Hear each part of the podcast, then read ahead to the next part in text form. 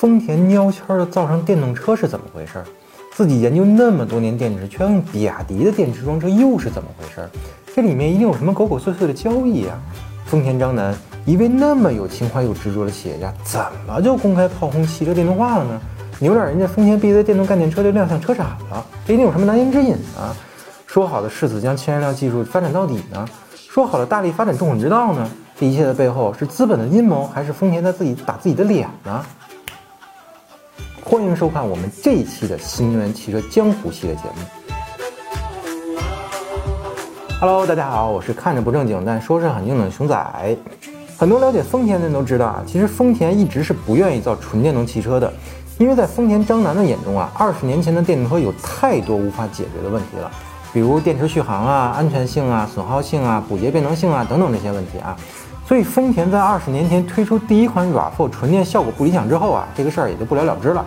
所以从那个时候起啊，丰田干脆就战略性的放弃纯电动这个事儿了，而是大力发展自家的油电重混技术，并且把未来呢完全堵在了氢燃料电池上了。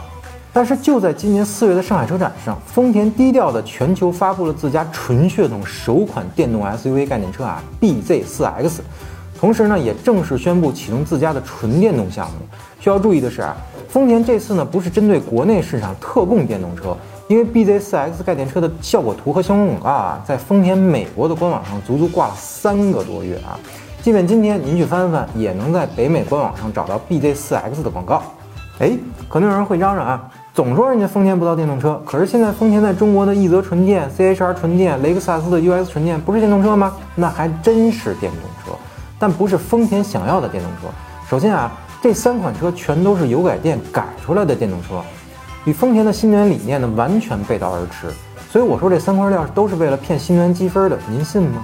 说回丰田造电动车这个事儿啊，首先呢，这个 BZ4X 是基于丰田的 eTNGA 纯电平台设计出来的，这是一个丰田和斯巴鲁合作开发的电动车平台啊，并且未来五年之内呢，丰田会根据这个平台推出大概七款车型，涵盖主流所有的车型种类啊。而斯巴鲁呢，人家也当然会借着丰田的春风推出自己的电动车啦。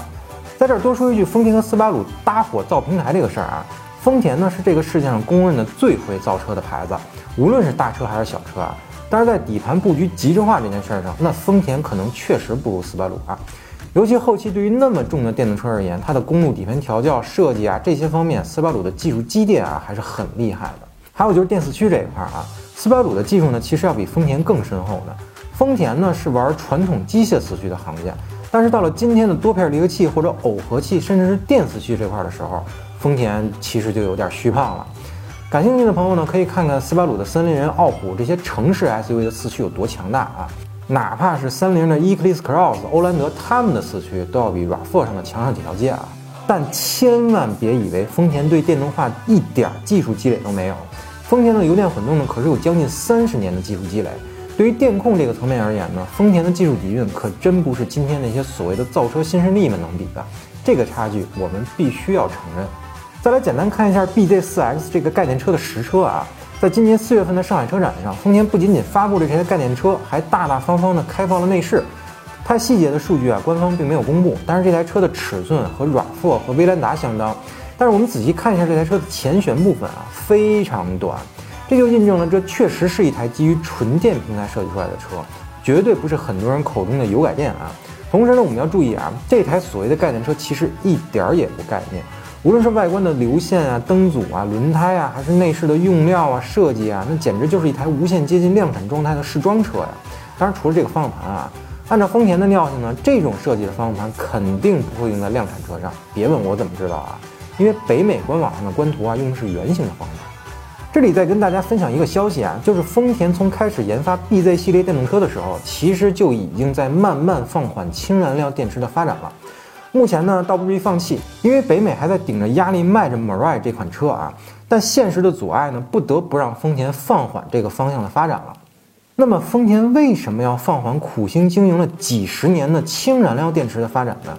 首先，氢燃料电池的优缺点，之前的节目都曾讲过啊。感兴趣的朋友，咱们还是老规矩，翻一下之前关于氢燃料电池的节目啊。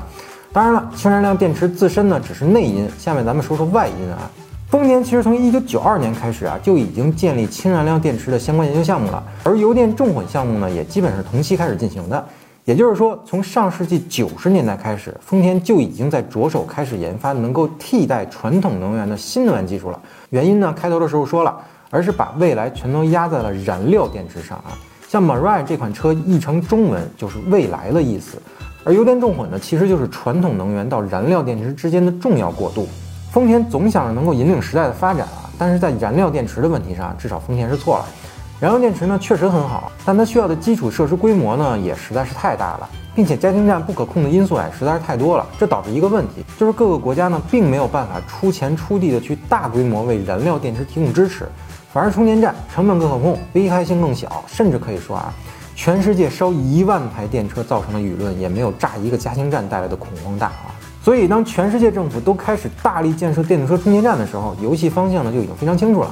如果丰田还执意玩燃料电池，那他就得自己去花钱解决加氢站等配套设施带来的所有问题。那么布局这个产业需要花多少钱呢？丰田自己心里其实是有数的。所以呀，也别老怪人家丰田章男老爷子炮轰电动化，布局了将近四十年，最后被特斯拉隔着灶台上了炕，你搁谁谁心里不窝火啊？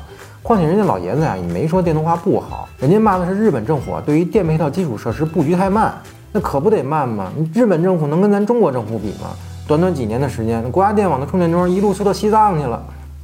当然了，这里面还有一个更大的话题啊，就是能源格局与能源安全问题。但无论出于什么角度呢，各个国家的态度呢已经非常鲜明了，都要大力发展电动化。